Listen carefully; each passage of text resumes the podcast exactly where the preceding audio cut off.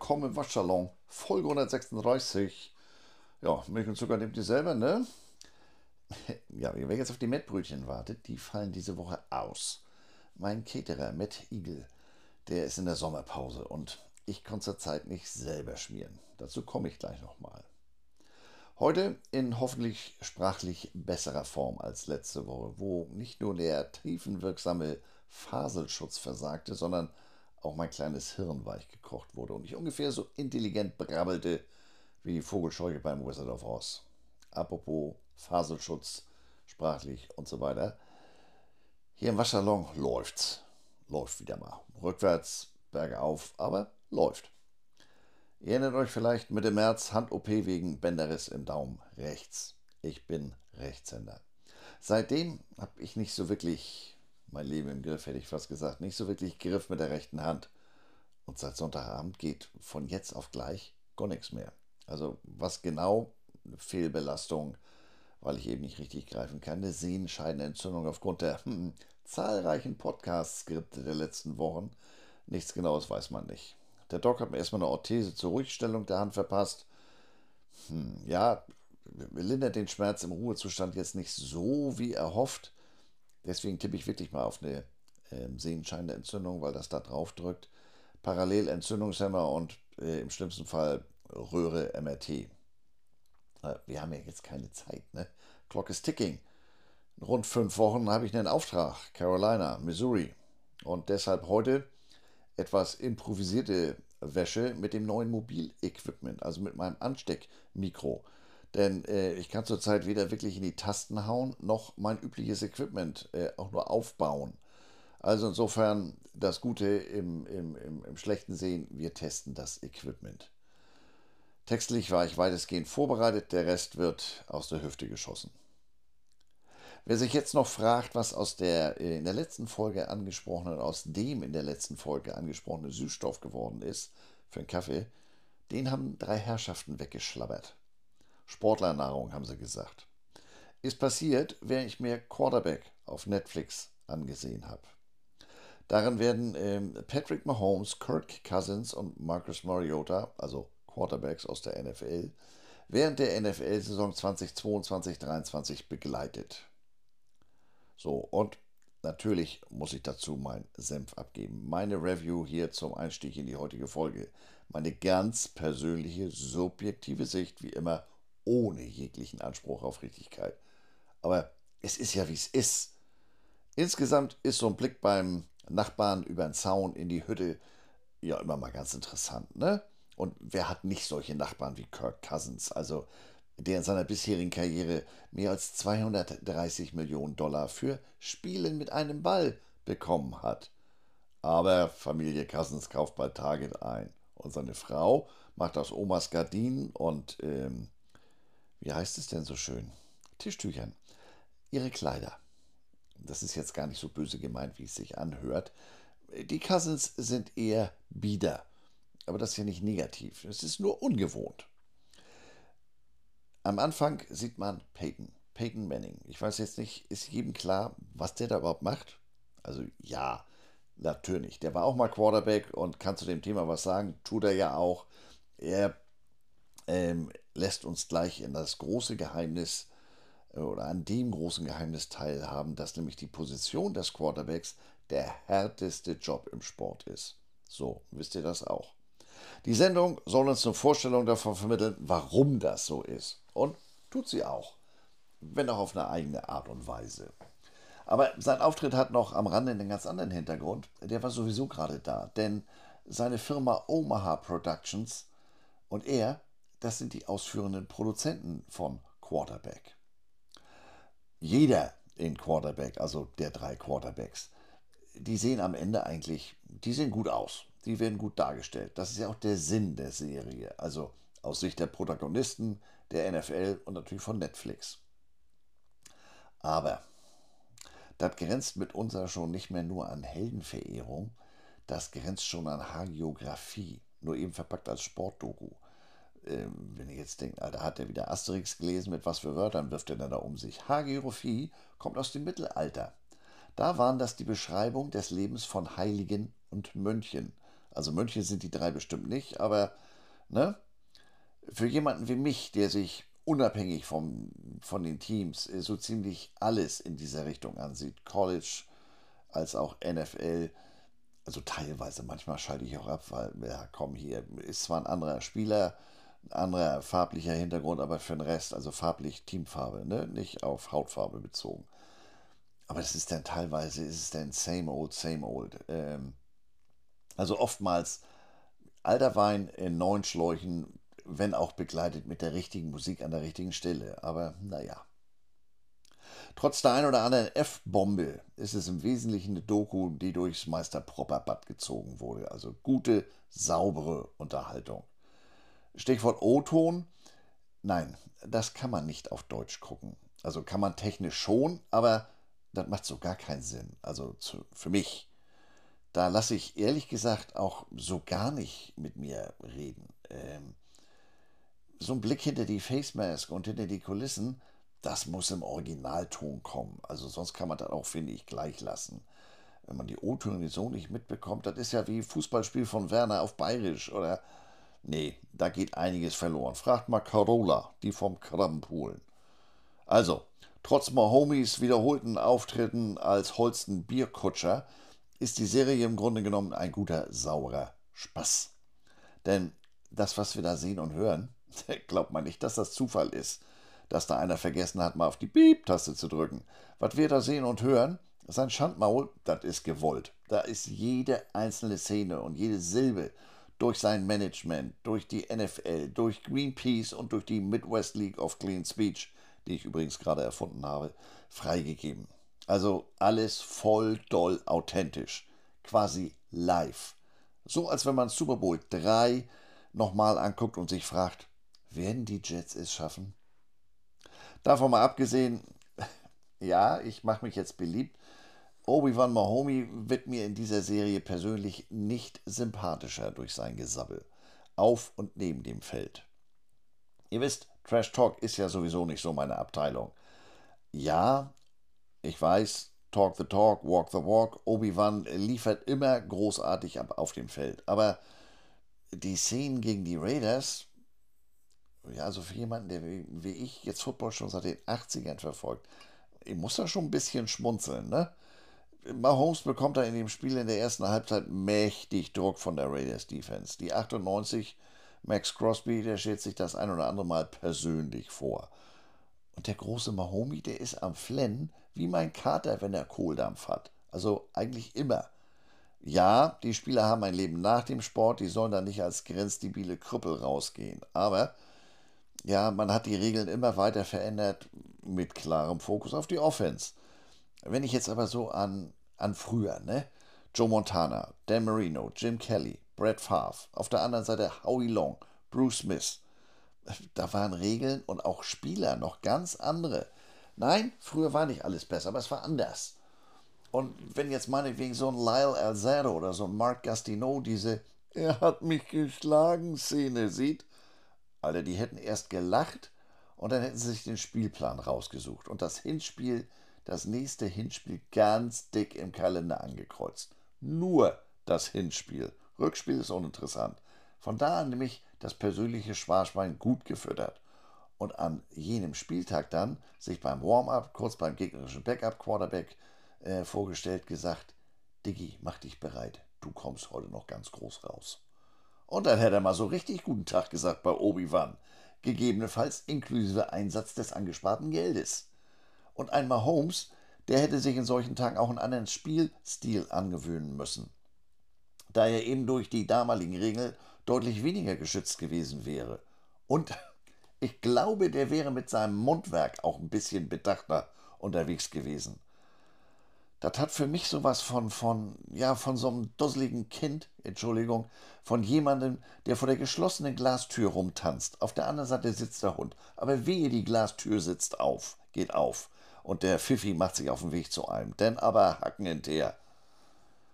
In einer späteren Folge wird der Fokus auf den Wear and Tear, auf die möglichen, nein, nicht auf die möglichen, auf die körperlichen Aspekte der Position des Quarterbacks gelegt. Ja, der wird rumgeschmutzt, rumgeschubst, rumgeschmutzt. Ja, er wird dabei auch eingeschmutzt.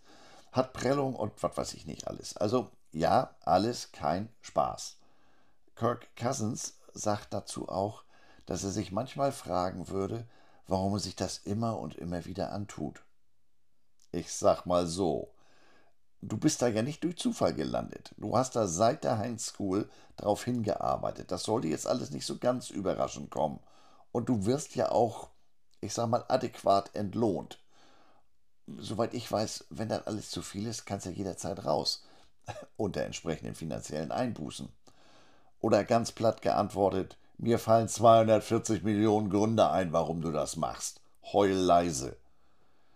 Ein weiteren Eindruck von dem etwas anderen Leben dieser Topverdiener unter den NFL-Quarterbacks ist der Besuch der Mahomey-Familie äh, auf einer ländlich-sittlichen Familienspaßfarm. So mit Apfelkanone und was weiß ich, was man alles nicht braucht. Die übrigen Bilder mit Privatjet, dicke Autos geschenkt. Das haben die Jungs sich ja nur auch erarbeitet auch unter körperlichen äh, äh, Opferdarbietungen, sag ich mal, bezahlt, geschenkt. Also von mir aus, mein Segen haben sie. Aber wie gesagt, dann bitte auch leise klagen. Diesen Besuch von dieser Spaßfarm, das finde ich viel aussagekräftiger als jetzt Jets, Pools, große Villen, dicke Autos, bla blub. Jeder, der schon mal in so einem Vergnügungspark, Heidepark, Europark, Disney oder wie diese menschlichen Ameisenhaufen alle heißen, Wer die also schon mal besucht hat, dem ist vielleicht was aufgefallen. Die müssen sich nirgendwo anstellen. Da ist außer der Royal Family of Kansas City kein Mensch, denn das Gelände ist wohl für den Besuch der Mahomes geschlossen. Ich sag mal, das ist Baller, wenn man auf die Art und Weise das volle VIP-Paket bekommt. Keine Menschenmassen, keine Menschenschlangen, vielleicht trotzdem kalte Pommes, man weiß es nicht. Kein Stolpern über die Kinder anderer Leute oder, oder, oder. Nee, was schön hier im Harz. Denn Netflix erzählt uns sonst nichts über Cousins Million oder die Verträge der beiden anderen Stars. Mahomes, der wird in seiner Profikarriere fast eine halbe Milliarde Dollar verdienen. Mariota, ja, selbst der hat bereits über 60 Millionen Dollar auf der Habenseite. Das ist ein Einblick in das äh, Quarterback-Spiel in der NFL, aber wie eigentlich immer, es bleibt oberflächlich. Es zeigt uns gescriptete Reaktionen von Homie auf das ganze Burrowhead-Gerede, aber viel weiter geht's dann auch nicht. Mariotas chaotischer Abgang aus Atlanta wird angesprochen, geht aber nicht in die Tiefe. Als Mr. Everybody kommt Kirk Cousins rüber. Das finde ich wirklich angenehm, muss ich sagen. Ist mal eine ganz andere Geschichte. Nicht der Nächste, der sagt der Schuhnerd, 800 Paar Nikes in seinem begehbaren Kleiderschrank hat. Seine Hütte samt Grundstück, die hat mir mal richtig gut gefallen. Und wie gesagt, mit seiner bodenständigen Art ist er mir durchaus sympathischer geworden. Aber, jetzt kommt der Waschsalon, ich muss auch sagen, dass ich nach 16 Minuten 20 Sekunden, ich habe extra angehalten, einen Screenshot gemacht. Erste Folge, da bin ich fast aus dem Sessel gefallen. Und zwar angesichts seines Kleiderschranks. Eckart, der ist 34. Gott ist der langweilig. Er würde sich so auf den Football konzentrieren, dass er keine Zeit für Gedanken über seine Garderobe hätte. Deshalb legt ihm seine Frau die Klamotten am Game Day raus. Also die mit der umgelegten Gardine. Ich schätze, der muss sich jedes Mal beim Betreten des Stadions ausweisen, denn so hat ihn da, glaube ich, keiner ohne Helm äh, schon mal erkannt. Das mit dem Ankleideservice durch seine Frau, die übrigens nach eigenen Worten in gar zu spannenden Momenten schon mal die Kopfhörer mit ihrer Gottesdienstmusik aufsetzt. Ja, das macht ja Sinn, ne? Er selber ist da mehr so der Staatsamateur. In einer anderen Szene sitzen die äh, in dem netten Garten da am Lagerfeuer. Ordentliches Lagerfeuer. Ordentlich Funkenflug. Upsi pupsi, plötzlich hat er ein Brandloch in seinem Lieblingshoodie. Plain Black, aber ihr wisst ja, Geschmack und so. Tja, bei solchen Gelegenheiten nur alte Klamotten anziehen. Allein schon wegen Rauch kriegst auch nicht mehr wieder raus aus der Klamotte. Hat mir mein Vater schon als Kind beim Bonfire zur Sonnenwende beigebracht. Also damals. Aber gut, er wird bei Target, Coles oder bei einer der sonstigen üblichen Herrenbudiken in und um Wuppertal sicherlich Ersatz finden. Bei der ausgefallenen Klamotte sehe ich da gar kein Problem. Stichwort Reaktion. Ich war etwas erstaunt über die Reaktion deutscher Zuschauer in den sozialen Medien. man hätte ein ganz anderes Bild vom Beruf des Quarterbacks bekommen. Hä? Wie jetzt? Haben die bisher gedacht, das reicht? Man legt sich da ein Superman-Heft und das Kopfkissen und ab geht wilde Fahrt? Also, ja gut, die wenigsten haben jetzt so die Möglichkeiten eines so persönlichen Einblicks über Jahre wie ich, aber der grundsätzliche Hintergrund, das ist ja noch nicht gerade das, was Scully und Mulder in Akte X suchen oder was in irgendeiner Truhe im Bernsteinzimmer verbuddelt ist. Also, man könnte auch einfach mal im Waschsalon reinhören. Aber ja, ob das immer alles so schön bunt und heil ist wie in dieser Serie. Und das Auge wird ja auch nicht geküsst. Also, es ist ja wie es ist. So bei allem Genöle. Die Serie ist aber sehenswert. Wie gesagt, das ist im Grunde genommen nichts anderes als Hard Knocks. Das ist immer so ein bisschen weichgespült. Ähm, wie gesagt, Hard Knocks, die YouTube-Team-Eigenproduktion oder All or Nothing. Ähm, All or Nothing ist dabei wahrscheinlich noch das authentischste Format, denn dort wird so ein Team ja eine ganze Saison verfolgt und da kommt es dann meiner Meinung nach im Laufe des Jahres zu, zu echten Szenen, denn irgendwann haben die Leute die Kameras vergessen, äh, beziehungsweise kannst dich dann über so einen langen Zeitraum auch nicht verstellen. Ganz wichtig äh, und leider hier nur ganz am Rande erwähnt, Obi-Wan Mahomey erwähnt, wie lange die an Trickspielzügen arbeiten und trainieren. Ihr erinnert euch vielleicht noch an meine Rant in der letzten Saison, als die Chiefs bei den Raiders spielten. Da haben die einen Huddle gehabt, so aus dem Karussell, Ringelreihe, Rosen, schöne Aprikosen und dann alle Mann äh, aus der Bewegung auf ihre Position und dann auch noch nicht auf die üblichen Positionen. Das war, wie gesagt, ein Trickspielzug. Was gab es da für ein Gezeter? Respektlos und was weiß ich nicht was von, ehrlich gesagt, Dünnsinn. Das Spiel eines jeden Spielzug ist maximaler Raumgewinn bzw. auf Seiten der Defense die Verhinderung jeglichen Raumgewinnes. Im Idealfall kommt es zum Raumverlust für die Offense, also aus Sicht der Defense. Dazu will ich meine Gegner bestmöglich verwirren und auf dem falschen Fuß erwischen. Shift, Motion, Stunts, Hook, Ladder oder eben ein verwirrendes Huddle. Das ist genauso ein Grundsatz des Sports wie vier Versuche für zehn Yards. Aber wie gesagt, wurde nur am Rande, ob das jetzt alle mitbekommen haben. Weiter ins Detail der einzelnen Folgen will ich jetzt hier gar nicht gehen. Ist, wie gesagt, sehenswert, aber daran denken, leichter Happen für den Sommer. Man sollte das Ganze nicht zu sehr glorifizieren. Stichwort authentisch. Letzte Woche gab es ja schon, wie erwähnt, eine neue Folge aus. Zuerst hatten wir kein Glück und dann kam auch noch Pech dazu. Ich meine jetzt nicht meine rechte Hand, sondern den Ticketvorverkauf für das zweite NFL Deutschland-Spiel. Immense Nachfrage bei, was waren das, rund um 2 Millionen. Für gerade mal nominell 42.200 Tickets. Ja, nominell. Denn äh, wenn man sich das jetzt mal genauer so ansieht, die Tage danach, da stelle ich mir die Frage, wie viele dieser Tickets sind denn jetzt wirklich in den freien Verkauf gegangen? Erste Frage, die ich mir in dem Zusammenhang gestellt habe, was ist denn mit den Season-Ticket-Holdern, also den Dauerkartenbesitzern in den USA, wenn ihr Team denn hier drüben spielt? Haben die automatisch Anspruch auf sozusagen ihr Ticket in London, Frankfurt oder München? War gar nicht so ganz einfach, äh, das zu finden. Man kommt immer nur auf, es gibt ja auch hier für diese Auslandsspiele sogenannte Season-Tickets. Aber bei der Webseite der Tennessee Titans wurde ich dann fündig. Ist eigentlich ganz einfach. Die Überseespiele sind im Rahmen der Saisondauerkarte gar nicht erst berücksichtigt. Aber jeder in den USA, der an den Spielen in Übersee interessiert ist, kann über die Plattform On Location unterschiedliche Komplettpakete buchen. Vom Game Day Only, also äh, Eintrittskarte bis hin zum Komplettpaket mit Flug, individuellem Transport zum Stadion, Hospitality vor Ort und bestimmt auch Mettbrötchen.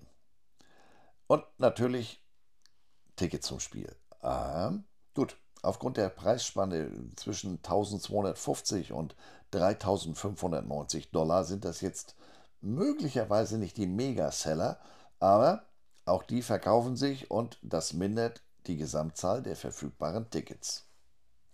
Als die Detroit Lions und Kansas City Chiefs 2015 in London gespielt haben, hatte ich äh, mein Sideline-Ticket, Pre-Game Sideline-Ticket und mein, mein Ticket für das Spiel aus dem Bestand der Chiefs bekommen und saß entsprechend zwischen lauter Amerikanern, also im Family Block, äh, nur eben in London. Also auch da wieder ein weiterer Artikel, äh, Teil der Tickets, die von diesen 42.200 abgehen. Familie, Staff, Fans, Sponsoren. Und wie gesagt, nur für die Teams. In Deutschland gibt es ja dann auch nochmal Deutschland-Sponsoren, die Tickets verlosen oder anderweitig in Anspruch äh, nehmen möchten. Deutsche Kreditbank, DKB, Chio, MAN und was weiß ich, wen es da sonst noch so gibt.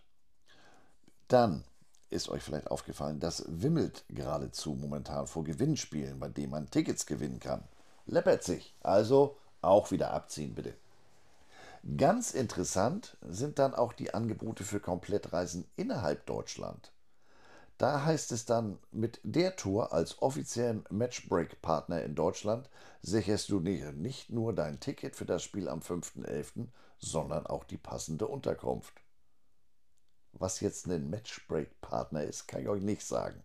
Ich kenne vom Tennis, früher als der Erdbeerblonde aus Leim noch gespielt hat, kenne ich Matchpoint und Breakpoint, aber was ein Matchbreak-Partner ist, kein blassen Schimmer.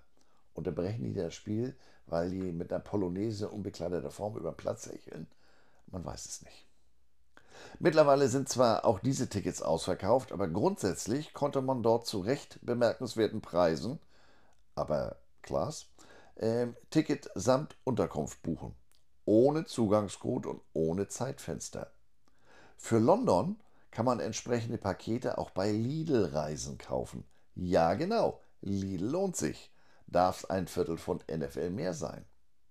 Also, alles in allem zeigt sich, die NFL will wenig überraschend äh, nun doch mehr Katsching bei ihren Überseespielen erzielen. Und ja, da wird dann schon mal gar nicht mal so unoffensichtlich bei der Verfügbarkeit der Tickets geschummelt von wegen 42.200 verfügbare Tickets. Das wüsste ich wohl. Das Hauptaugenmerk der NFL bei den Spielen ist jetzt nicht in erster Linie der finanzielle Gewinn. Natürlich werden die das nicht außer Acht lassen, aber ich sag mal, in erster Linie will man eine Menge Leute in Deutschland für NFL-Football begeistern. Denn äh, man hat da ja seitens der NFL Jahre und Jahrzehnte lang eher Bestandswahrung betrieben und jetzt nicht in ein zukünftiges Publikum investiert. Ja, das war jetzt nicht so ganz abwegig, weil die NFL auch ohne diese Investitionen reichlich Geld mit den bestehenden Zielgruppen machen konnte. Aber nicht zuletzt durch die Erfolge in London hat man erkannt, das gibt hier drüben eine wachsende Zielgruppe. In die muss man erstmal investieren, du musst Geld ausgeben, um Geld zu verdienen. In meiner ganz subjektiven Wahrnehmung, Wahrnehmung war, da schon mal, war man da ja schon mal auf einem ganz guten Weg. Äh, Stichwort NFL Europe. Aber das war den Herren zu kostspielig. Mhm, ist richtig. Ob das jetzt alles so richtig war oder nicht, will und kann ich an dieser Stelle nicht weiter ausführen. Äh, klar ist jedenfalls, die sind jetzt nicht so ganz missionarisch unterwegs. Man will mittelfristig Geld verdienen. Von wegen Football is Family. Show me the money. Und das ist jetzt auch wieder eine ganz geschickte Überleitung. Football is Family. Lese ich immer wieder, in erster Linie hierzulande.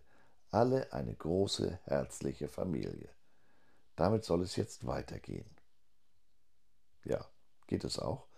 Ähm, wenn auch nicht ganz so, wie ich mir das gedacht habe. Ich konnte, wie gesagt, nicht so recherchieren, wie ich wollte und Text to Script, Text to, to nee, Speech to Text, das ist dann auch immer nur so bedingt hilfreich. Aber egal.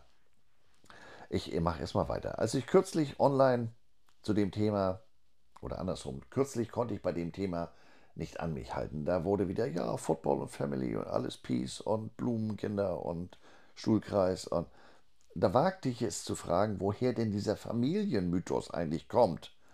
Oha, da hatte ich ja was gesagt. Da gab es erstmal Gegenwind. Gut, Gegenwind von Leuten, die in ihren 20ern sind die Football, wenn überhaupt, NFL-Football aus London, der ELF oder den unterschiedlichen regionalen Teams hier in Deutschland kennen. Ja, wie das immer so ist mit Verallgemeinerung und dem dicken breiten Kamm, über die man alles schert. Man muss da schon mal ein bisschen genauer hinsehen. Denn im Mutterland des Sports ist das nicht alles so friedlich und freundlich. Im besten Falle so familiär wie ein Thanksgiving-Dinner, wo die Familie einmal im Jahr zusammenkommt und äh, das dann immer regelmäßig richtig kracht.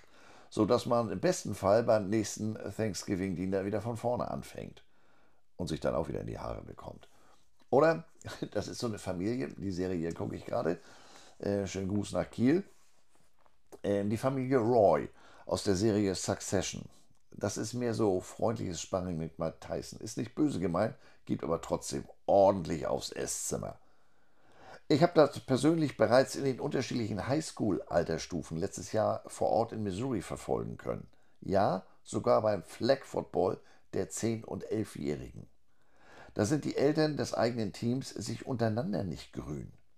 In der Altersstufe geht es nominell, offiziell noch nicht um Sieg und Niederlage. Jedes der Kinder in den gemischten Mannschaften, Jungs und Mädels, soll mal spielen. Es wird besonderer Wert auf die Körperlosigkeit im Spiel Wert gelegt. In meiner Wahrnehmung graue Theorie. Die Teams werden von den Vätern oder sozusagen externen Coaches trainiert. Und auch wenn die Spielzüge jetzt eher simpel sind, werden dann natürlich Spielzüge nach, ich nenne es mal, Personal angepasst. Hansi, der ist gut zu Fuß, mit dem laufe ich den Sweep. Klausi, naja, der kann Ball snappen, ist aber sonst mehr so der Brückenpfeiler. Uschi, die hat einen Kanonenarm, mit der mache ich meine Passspiele. Soll man alles nicht, äh, hier soll ja jeder Spaß und der Freude haben und äh, am Ende der Saison bekommt ja jeder einen Pokal, schöne neue Welt, aber da müsst ihr mal die Eltern erleben, wenn das alles nicht so wettbewerbslos abläuft. Und der eigene kleine Horst oder die kleine Bärbel so gar nicht gut aussieht, dann ist es entweder der Coach, der die Kids nicht richtig einsetzt, oder es sind die Rabeneltern des deutlich athletischen Paulchen von nebenan. Und spätestens da ist dann vorbei mit Familie. Da fallen deutliche Worte. Und passend zum Bible Belt äh, sind diese Ligen kirchlich organisiert. Und da wird es dann auch ganz schnell im Sprachgebrauch unchristlich. Da hat die Tante der einen, der anderen tatsächlich vorgenommen, das sei unchristliches Verhalten. Das war der Moment, wo ich aufgestanden bin, meinen Klappstuhl genommen habe und mich hinter die Endzone gesetzt habe. Mein Lieblingsplatz. Sitze ich ganz alleine, will nie einer sitzen oder stehen. Ähm, da habe ich meine Ruhe und laufe nicht Gefahr, den Deutschlehrer zu machen ähm, und den Herrschaften mal zu erklären, wie ich das denn so sehe. Ich wüsste jetzt spontan auch nicht, wie man dusselige Kuh treffend übersetzt. Also, naja. Ähm, in der nächsten Altersstufe auch nicht anders. Im Gegenteil, da wird es jetzt schon weniger zurückhaltend zwischen den Eltern und auch auf dem Platz. Denn hier geht es ja jetzt auch offiziell um Sieg und Niederlage. Also man kann ganz offen seine Abneigung gegenüber den Eltern und Fans des anderen Teams zeigen. Da wird auch sind nicht viele Zuschauer. Die paar Zuschauer, die da sind, die sitzen dann da schon mal streng getrennt voneinander. Ja, die oder nein, die gehen jetzt noch nicht aufeinander los. Das ist aber alles andere als eine Familie. Und wenn Blicke töten könnten, ja, da würde wohl so mancher als äh, äh, Asche in der Sanduhr das Geschehen verlassen. Ich warte mal, ich brauche mal hier kurz Hilfe gegen meinen Freund den Frosch. Wir steigern uns altersmäßig und landen im College. Stichwort Rivalry Games. Dass die Fanbases der jeweiligen Teams das auch als Rivalität ansehen und sich entsprechend benehmen, ja, das wird in der Regel geflissentlich äh, übergangen oder verschwiegen. Es ist jetzt nicht so weit wie bei Fußballspielen, wo man zur Abgrenzung der einzelnen Fanblöcke Zäune oder massiven Polizeieinsatz äh, als Begleitschutz oder Ordnungskraft benötigt. Aber ich werde es nicht vergessen, ich an einem frühen Sonntagmorgen, Hamburger Hauptbahnhof, ich wollte irgendwelche Zeitschriften kaufen. Ich habe zwar erstmal gar nicht verstanden, warum da reihenweise Mannschaftswagen mit Polizisten in voller Kampfmontur herumstanden. Die sahen aus wie American Footballer. Und was die Wasserwerfer da sollten, Sonntagmorgen, äh? Ähm, ja, einer der beiden lokalen Fußball-Zweitligisten hatte ein Heimspiel. Ob jetzt HSV oder St. Pauli, gegen Rostock, ich weiß ich nicht, mache ich mich täuschen, um dazu etwas sagen zu können, müsste mich das interessieren. Aber ja, so weit sind wir in den USA noch nicht, aber man versucht da schon, die Fangruppen voneinander zu trennen. Denn die haben durchaus ihre Mittel und Wege, ihre Verbundenheit bzw. Abneigung zu zeigen. Mit Missouri habe ich da auch schon das ein oder andere erlebt. Bei Auswärtsspielen gehen wir vom Staff, also alles außer Coaches, am Freitagabend gemeinsam essen. In den bisherigen 16 Jahren, dieses Jahr ist Jahr 17, die ich darüber fliege, gilt die Ansage, nehmt euch für den Freitagabend neutrale Klamotte mit, damit wir da nicht irgendwo in eine Auseinandersetzung geraten. Hm. Family anyone? Freitagabend in Columbia in einer der zahlreichen Bars in meinetwegen, muss ich mir gleich wieder den Mund auswaschen, KU-Dress, da gibt es mindestens verbal was an die Ohren. Ähm, denn die beiden Bundesstaaten denken auch außerhalb des Sports voneinander nur das Schlechteste. Dunkle Seite des Mondes, ihr kennt das. Oder sogenannte Fans in South Carolina, die dann schon mal völlig ungezügelt mit dem N-Wort um sich werfen. Wir kommen aus dem Tunnel, Equipment oder aus dem, aus dem, war kein richtiger Tunnel, war oben offen, also aus dem Einlauf. Equipment und medizinische Abteilung immer hinten dran. Plötzlich beugen sich da so Typen runter und brüllen uns an. Our ends are better than your ends. Äh, äh, was?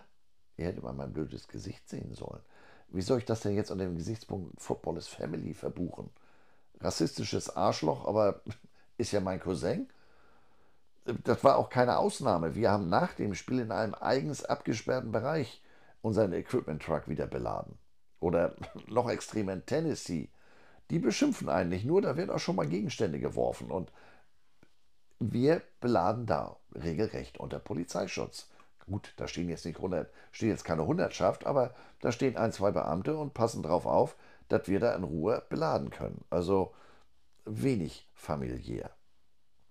Beim Rivalry Game tragen die Fans bei der Lage auch gerne eindeutige Klamotte. Selfmade. Was da getragen wird, das kannst du nicht kaufen beispielsweise der Tigers-Fan auf einem äh, T-Shirt äh, eine Abbildung von einem Gemälde, von einem echten Gemälde vom brennenden Ort Lawrence im Bundesstaat Kansas. Darüber Scoreboard.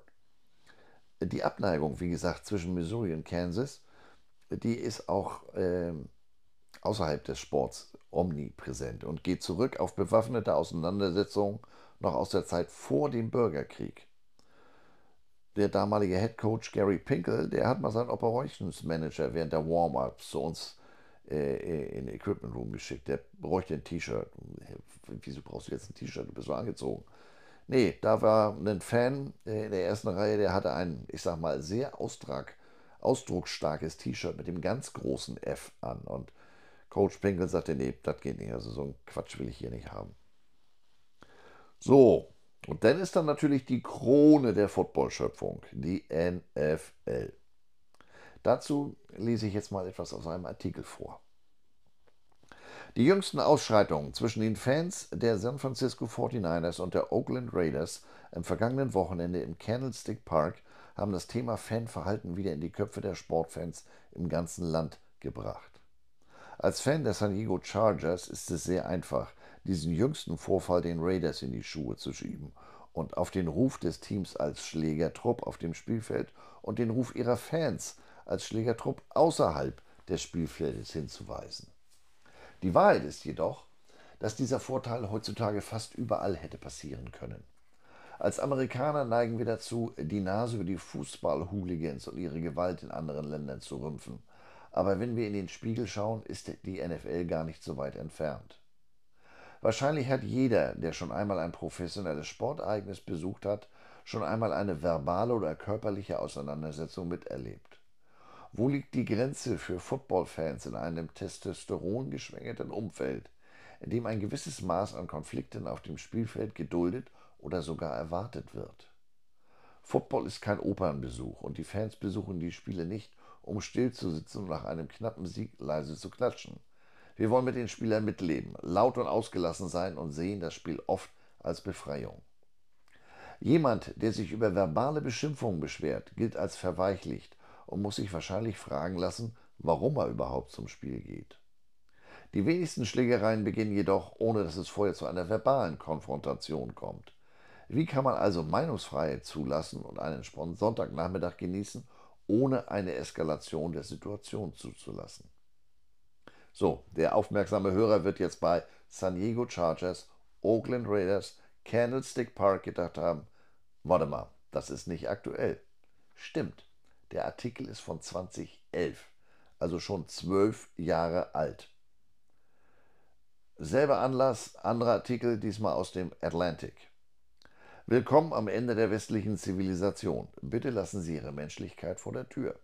Genau das schienen die Menschen am vergangenen Wochenende in San Francisco zu tun, als sich, als sich Fans im Candlestick Park während eines NFL Preseason-Spiels, da geht es um nichts, zwischen den 49ers und den Oakland Raiders gegenseitig angriffen. Neben zahllosen Schlägereien auf den Tribünen, von denen viele mit der Kamera festgehalten wurden, gab es auch schwere Verletzungen, darunter zwei Männer, die auf dem Parkplatz angeschossen wurden, und einen weiteren, der in einer Stadiontoilette schwer verprügelt wurde. So, nun will ich aber nicht nur in alten Zeiten schwelgen. Deshalb das hier. Der Sunday Night Football Showdown zwischen den Kansas City Chiefs und den Los Angeles Chargers wurde leider von den unwürdigen Ereignissen nach dem Spiel überschattet. Wie in den sozialen Medien aufgetauchtes Video zeigt, brach außerhalb des Stadions eine brutale Schlägerei aus, an der zahlreiche Fans beider Seiten beteiligt waren. In einem Moment schubst ein ziemlich großer Fan seinen körperlich viel kleineren Gegner von der Brücke, auf der die Schlägerei stattfindet. Wie auf dem Video zu sehen ist, hebt er ihn auf und wirft das unglückliche Opfer ohne zu zögern von der Brücke. Die Schlägerei verpufft und die meisten Beteiligten sind geschockt von dem, was sie gerade gesehen haben. So wie es aussieht, ist der Mann auf dem Rücken gelandet und hat wahrscheinlich einen bösen Schlag auf den Kopf bekommen, als er auf den Beton aufschlug. Glücklicherweise konnte er sich trotz des schrecklichen Sturzes wieder aufrichten. Wahrscheinlich hat ihn das Adrenalin auf Trab gehalten. Er hatte eindeutig Mühe, sich zu bewegen. Ja, der Text ist aus dem November 2022. Ähm, in einer anderen Anekdote, ähm, im September 2022 prügeln sich Fans der Bills und Rams mitten auf der Straße nach dem Spiel. Einer der Beteiligten geht K.O., den lassen die einfach auf der befahrenen Straße liegen.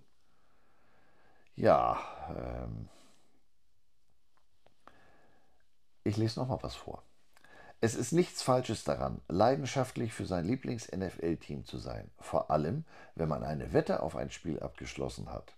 Aber was passiert, wenn die Fans auf der Tribüne ein wenig zu leidenschaftlich werden? Virale TikTok-Videos von Schubsereien, Raufereien und Schlägereien auf der Tribüne sind in dieser NFL-Saison zum wöchentlichen Ereignis geworden. Mit der Saison werden auch die Spannungen unter den Fans zunehmen. Aber welche Fans können sich am ehesten behaupten, wenn die Fäuste fliegen? Natürlich können Sie die Spiele auch zu Hause verfolgen und online wetten, indem Sie einen Fan-Duel Promo-Code ohne Einzahlung verwenden, um die Spiele kostenlos auszuprobieren, Körperverletzung zu riskieren. Danach können Sie sich sogar einen Bonuscode bei BetMGM holen oder Ihr Glück mit einem exklusiven Bonuscode bei Golden Nugget Online versuchen. So, äh, aufgrund der Ross- und Reiternennung, seht ihr, das habe ich mir nicht ausgedacht und das ist auch nicht aus einer Satiresendung. Das stammt von der Webseite eines US-Wettanbieters. Und aufgrund der Tabellen, die man da sieht, welche Fanbases sich am wahrscheinlichsten zu einer körperlichen Auseinandersetzung provozieren lassen, welche Fans am ehesten den Kampf vermeiden würden, wer einen Kampf am wahrscheinlichsten gewinnt bzw. verliert, dafür gibt es Ranglisten. Also ich würde mal sagen, darauf kannst du wetten. Und äh, wie gesagt, die Herrschaften, die treffen sich jetzt nicht nach dem Spiel auf einer einsamen Waldlichtung, die erledigen lasse ich im Stadion oder gegebenenfalls auch auf dem Parkplatz. So nach dem Motto, wenn ich schon mal hier bin. Ja, diese Ausschreitungen haben jetzt noch immer nicht den Umfang, den man aus dem europäischen Fußball kennt, aber äh, findet doch offensichtlich deutlich regelmäßiger statt, als man es sich wünscht und wir hierzulande den Eindruck haben. Das gibt regelrechte Webseiten mit Top 25 der Fanfights sportartübergreifend. Broncos-Fans gegen den Dog Pound, der zwölfte Mann in Seattle gegen die 49ers-Fans. Geradezu regelmäßige Events, die Kämpfe der Raider Nation gegen wen auch immer. Ähm, oder unabhängig von der Sportart ist es vielleicht auch das Klima, das zu diesem Verhalten anregt. Gemeint ist damit die sich äh, in der Vergangenheit regelmäßig wiederholende Battle of the Bay, wo sich Fans der Baseballteams der San Francisco Giants und Oakland A's beziehungsweise der Footballer von Raiders und Niners regelmäßig prügelten. Gut, das hat sich jetzt mittlerweile in erster Linie durch die geografische Veränderung etwas entspannt, aber Oder man belässt es dann auch, Football is Family, in der Familie. So geschehen am 22. Januar diesen Jahres. Die Dallas Cowboys verlieren 12 zu 19 in den Playoffs bei den San Francisco 49ers. Anlässlich des Spiels fand eine Watch Party statt.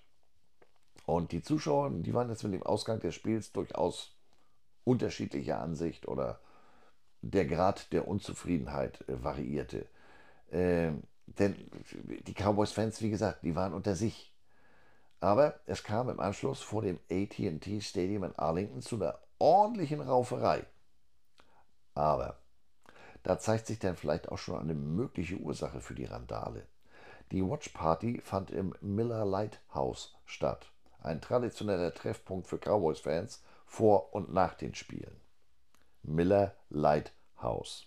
Also der Biernerd in mir ist jetzt geneigt zu sagen, bei dem für teure Dollars, Dollars äh, gekauften oder verkauften Schwitzwasser, da würde ich auch aggressiv werden.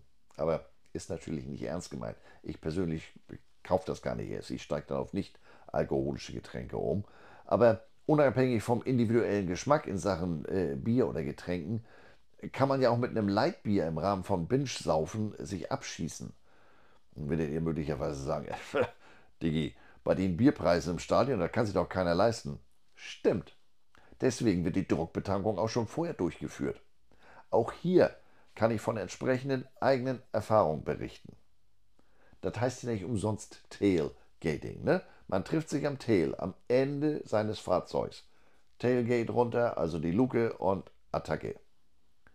Man kann sich hierzulande wahrscheinlich kaum vorstellen, was da mitunter abgeht. Da kommt zum Beispiel der Iceman mit seinem Pickup. Nee, nicht der aus Top Gun. Beim Tailgating ist der Iceman für, das Eis, für die Getränke zuständig. Und diese ganzen Bündel, das ist ja alles ja, Quatschkram. Ähm, ich mache hier die Ladefläche vom F-150 voll mit Eis. Habe ich so gesehen in Columbia. Ähm, und glaubt man nicht, ja, die spielen ja auch schon mal morgens um 11. So what? Äh, sinngemäß, Malle ist nur einmal in der Woche. Heini, schenk Eini, schenk ein, mach Striche. Kickoff, morgens 11 Uhr, pff, und? Dann gibt's den guten Jackie Cola eben um 8 Uhr zum Frühstück. Kein Scherz. Ist mir auch schon angeboten worden, wenn wir, wenn wir da mit dem Golfcar aus dem Equipment Room früher, als das noch nicht äh, auf einer Straßenseite war, wenn wir an denen vorbeigefahren sind, da sind mir schon Getränke angeboten worden. Home Seasoner.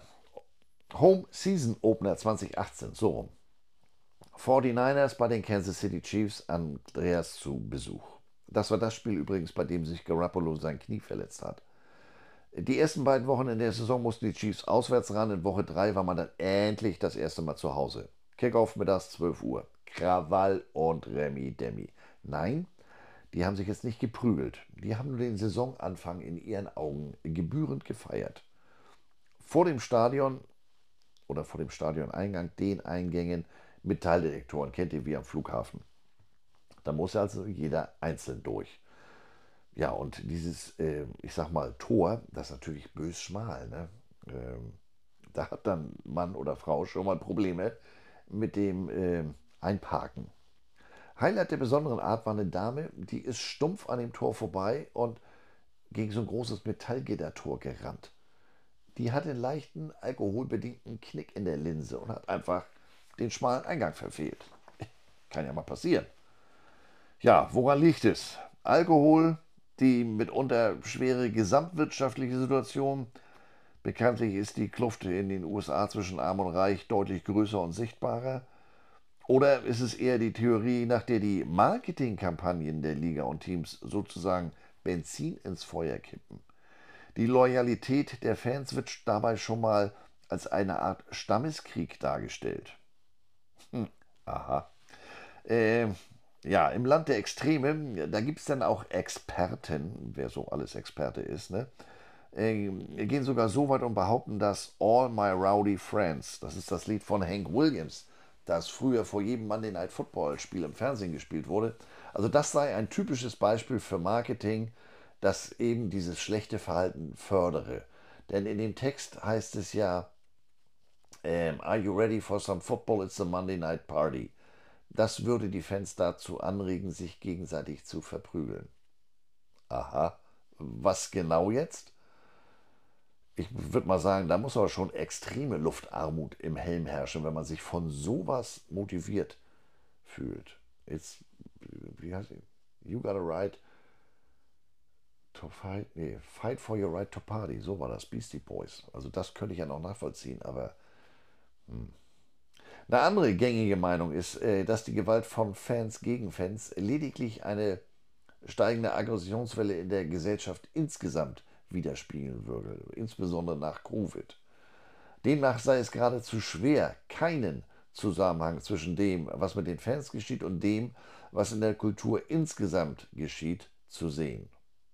Und im Rahmen dieser Theorie wird dann auch wieder die wachsende Kluft zwischen Arm und Reich mitverantwortlich gemacht. Natürlich darf auch bei der Sozi dann andersrum. Natürlich darf auch der naheliegendste Anlass nicht fehlen oder Ansatz. Der Sport an sich ist schuld. Also nicht allein das gepflegte Rowdy-Image der Liga, sondern der Football an sich macht die Menschen aggressiv. Die Gewalt wird ja durch die NFL in diesem Ansatz, nicht bei mir, ähm, geradezu glorifiziert. Und das überträgt sich dann, diese Gewalt überträgt sich auf die Menschen, die in ihren Fan-Jerseys auf der Tribüne sitzen. Mhm. Bei dieser Theorie wird aber übersehen, äh, prominentestes Beispiel 2011, Brian Stowe. Der ist bei einem Baseballspiel angegriffen und brutalst zusammengeschlagen worden. Das geschah im Dodger Stadium. Und alles nur, weil Stowe äh, Fans der San Francisco Giants war besagter Stowe lag anschließend, oder Stowe lag anschließend Monate im Koma. Schwere körperliche und kognitive Schäden davon. Das ist zwar in den letzten ein, zwei Jahren äh, besser geworden, aber das ist ja nur auch schon zwölf Jahre her. Ähm, also das ist jetzt, die äh, Erklärung hinkt ja, Baseball, aber vielleicht auch, weil die da mit dem Stick unterwegs sind, mit dem Schläger. Übrigens, die Täter wurden gefasst und zu äh, langjährigen Haftstrafen verurteilt. Ebenso bleibt in dieser eben erwähnten Theorie unberücksichtigt, dass es beim Fußball, bei dem es ja nun viel weniger Kontakt gibt als beim American Football, ja, dass es da im Verhältnis mehr Gewalt auf der Tribüne gibt. Und äh, auch wenn einige Experten anderer Meinung sind, hat zumindest ein Nobelpreisträger, namentlich Konrad Lorenz, die berühmte These aufgestellt, dass Fußball keine Aggression hervorruft, sondern ein sozial, sozial konstruktives Ventil für sie darstellt. Mhm. Ganz anderer Ansatz, die heutige Technik ist schuld. Ähm, es mag in der Gesellschaft insgesamt weniger Gewalt geben, aber dank der allgegenwärtigen Handys und Sicherheitskameras erfahren wir davon viel mehr. Es wird viel mehr davon gefilmt und in die Welt übertragen. Die allgegenwärtige Handylinse die kann auf ihre ganz eigene Art und Weise demnach zur Fangewalt beitragen, beitragen, denn sie würde dazu ermutigen, in einer virtuellen Welt zu leben, ohne die Konsequenzen zu spüren. Ja, also jeder, der schon mal erlebt hat, wie, wie heftig, wie teilweise bösartig eine Twitter- oder Facebook-Debatte werden kann, äh, wie hässlich solche Online-Konfrontationen werden können, der hat vielleicht eine Idee, wie der ein oder andere das dann vielleicht auch in der Realität austrägt. Äh, oder Kämpfe auf YouTube, TikTok, Filmen oder Videospielen, ja, spielt ja keine Rolle. Die Schläge äh, tun ja nicht weh, das Blut ist nicht echt, ich sehe das auf dem Bildschirm, aber in der realen Welt, da brechen die Knochen doch eher leicht. Ein einzelner Schlag, ja, äh, spricht äh, äh Beispiel Stau, der kann ein ganzes Leben zerstören. Und in den USA allein die Krankenhausrechnungen reichen aus, um eine Familie äh, zu zerstören. Ich würde ja behaupten, da hilft der gesunde Menschenverstand. Ja gut, der ist jetzt nicht jedem gegeben. Denn sonst äh, würden sich ja alle an die Waschsalonregeln halten. Aber davon mal abgesehen, Kontakt tut weh. Vollkontaktsport wie Football, wie gesagt, der zeigt uns ja eher, wie zerbrechlich wir sind.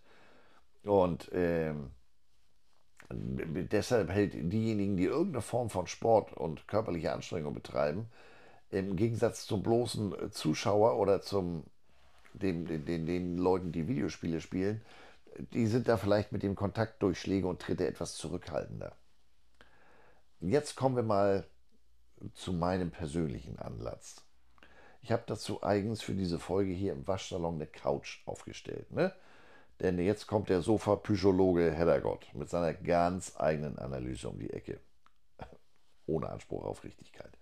Legt euch also bitte mal hin, wir müssen reden. Oder besser gesagt, ich rede. Ähm, wie gehört, es gibt in den USA die unterschiedlichsten Ansätze, die Fangewalt zu erklären. Wie eingangs erwähnt, herrscht hierzulande die positive Erfahrung mit dem American Football vor. Football is Family. NFL in London, München, Frankfurt, ELF, GFL und all die Ligen darunter, wo Fans zusammenkommen. Das ist jetzt eher so ein Eintopf mit reichlich Zutaten. Genauer gesagt 32 Zutaten. Da kommen die Fans aller NFL-Teams zusammen oder auch College-Teams. Da wird der Topf dann nochmal wieder größer das gibt bei den Spielen in London oder München, äh, Frankfurt, da gibt es kein Heimteam. Es gibt kein Heimstadion, in dem ich meinen Hut, meinen Stadtteil meine verteidigen zu müssen. Ähm, es gibt kein Tailgating in dem Sinne mit Druckbetankung. Und wie gesagt, dass eben äh, äh, wer Sport treibt, der ist da mit dem Kontakt vielleicht etwas zurückhaltender. Bei uns gibt es Breitensport. Die, ich nenne es mal Kontakt-Awareness, ist möglicherweise hier auch nochmal etwas stärker. Was ich damit sagen will, der deutsche Football-Fan, ähm, was der mit der NFL außerhalb der USA erlebt oder bei dem vereinzelten Besuch vor Ort, das ist im positiven Sinne ja nicht normal. Der Stadionbesuch vor Ort, der kann ganz anders aussehen, wenn du die Karte im falschen Block hast. Denn Andererseits muss man ja natürlich auch sagen, nicht jeder Besuch bei einem Fußballspiel ist automatisch mit Randale verbunden. Und gegebenenfalls kann man als gelegentlicher NFL-Besucher auch nicht die Erfahrung machen, äh, oder man muss nicht die Erfahrung machen, dass es dazu äh, Auseinandersetzungen kommt. Das heißt aber nicht, dass das alles Friede, Freude, Eierkuchen ist. Wie immer im Leben gibt es nicht eine allgemeingültige Antwort. Also zumindest nicht im Waschsalon. So, was das Thema anbelangt, habe ich jetzt fertig.